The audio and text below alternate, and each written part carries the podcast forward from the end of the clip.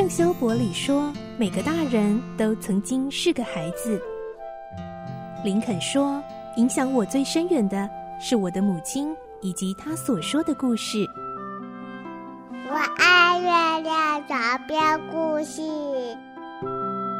晚安，月亮床边故事。小青姐姐邀请每一位大孩子、小孩子一起听故事，不管多忙，也要和你一起听故事。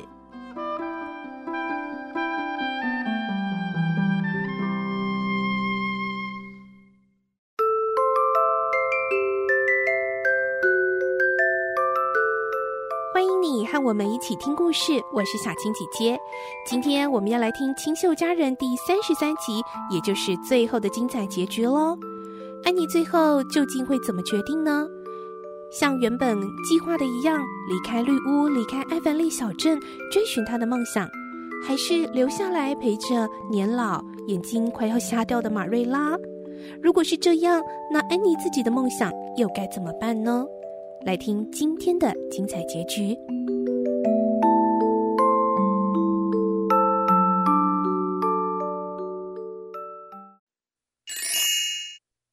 清秀佳人三十三集。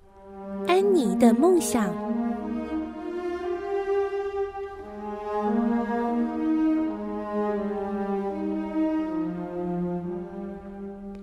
几天之后的一个下午，玛瑞拉坐在窗户边，看着安妮，声音沙哑地说：“安妮啊，我要把绿屋卖了。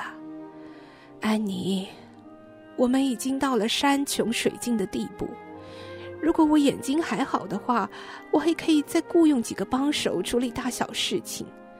可是医生也说了，我的眼睛很可能会瞎掉，我也不能再过度操劳。我没有想过会眼睁睁的看着自己卖掉祖产，可是存在阿贝银行的钱都被倒了。到了秋天，马修开的支票又要到期。还好，安妮，你得了一笔奖学金，能够贴补家用。只是你以后放假回家时，就没有自己的家了。不过，我想你很坚强的，你应该能够适应得很好啊，安妮。说完，马瑞拉就开始掉下眼泪。安妮斩钉截铁的回答：“马瑞拉，您绝对不能够卖掉绿屋。”安妮，我也不想啊。但是你要知道，我不可能一个人住在这，难过和寂寞会把我逼疯，尤其如果我变瞎的话。马瑞拉，我会陪您的，我不去读雷蒙大学了。马瑞拉听了，惊讶的抬起头看着安妮。安妮继续说：“我要把奖学金退回去。您从城里回来的那天晚上，我就决定要去教书了。”我也向艾凡利学校提出申请，虽然希望不大，因为理事会已经答应聘请吉鲁伯特了，但是我可以到卡莫迪的学校教书，我可以自己驾马车来回，我们两个还是能够像以前一样过着舒适快乐的日子。马瑞拉听了真是非常的安慰，她说：“安妮，你要留在这儿吗？我当然心满意足啊，但是。”为了我而牺牲你，这样并不好啊！胡说，那才不叫牺牲呢！卖掉绿屋才是最糟糕的。我一定要守住这个可爱的老家，马瑞拉，我已经决定了，你不要再担心我。我还是有我的理想抱负啊，只是目标改变了。我要当一个好老师，我要医好你的眼睛。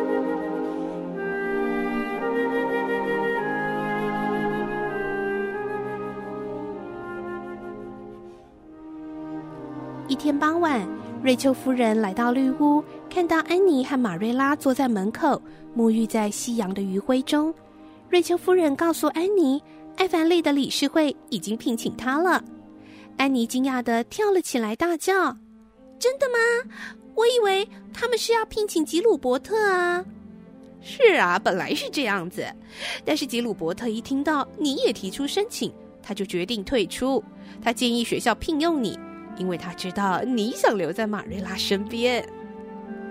第二天傍晚，安妮到马修的坟墓前添上新花，走出坟场，经过闪耀之湖，在走过长长的斜坡时，夕阳的余晖有如梦幻般的拥抱着艾凡利，一种古老的宁静展现在安妮的眼前。走到半山腰的时候，有个年轻人走了过来，是吉鲁伯特。当他看到安妮的时候，停下脚步，摘下帽子和安妮行礼，没说什么，他就要离去。但这次，安妮及时抓住了他的手。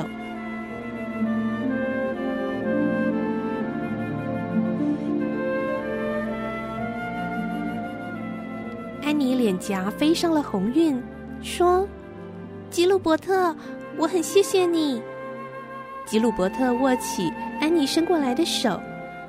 安妮，你不用这么客气，能够为你做一点事，我就很高兴了。而以后我们能做朋友了吗？你真的原谅了我以前的过错吗？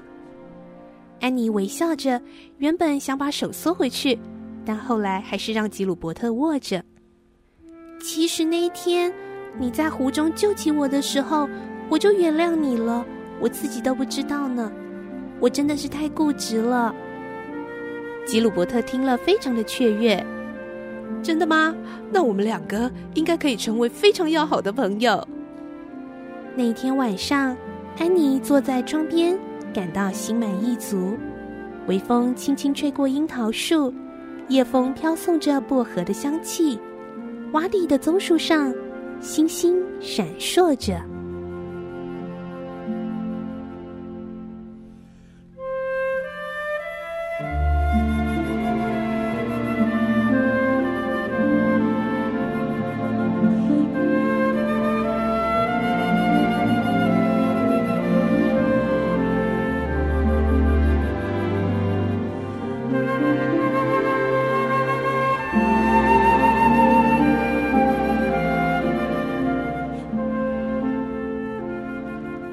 小朋友，清秀佳人的故事我们说完了。你喜欢这个故事吗？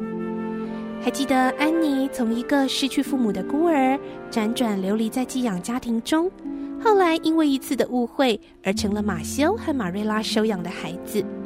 在绿屋的日子一年又一年，安妮从原本天真爱幻想的小女生，渐渐蜕变成为懂事成熟的大女孩。其实，清秀佳人的故事之所以会受到欢迎，就是因为呢，她在这样平凡的故事中，诉说出生命各个阶段不平凡的变化。而希望听完了这个故事之后，我们能像安妮一样，不管我们原本的个性是什么，但是都能够愿意在不同的阶段，为了我们所爱的人以及爱我们的人而渐渐的改变。也因为这份爱，所以我们将会变得更美更好。希望你喜欢这个故事。明天晚上我们再继续来听故事喽。祝你有个好梦，晚安，拜拜。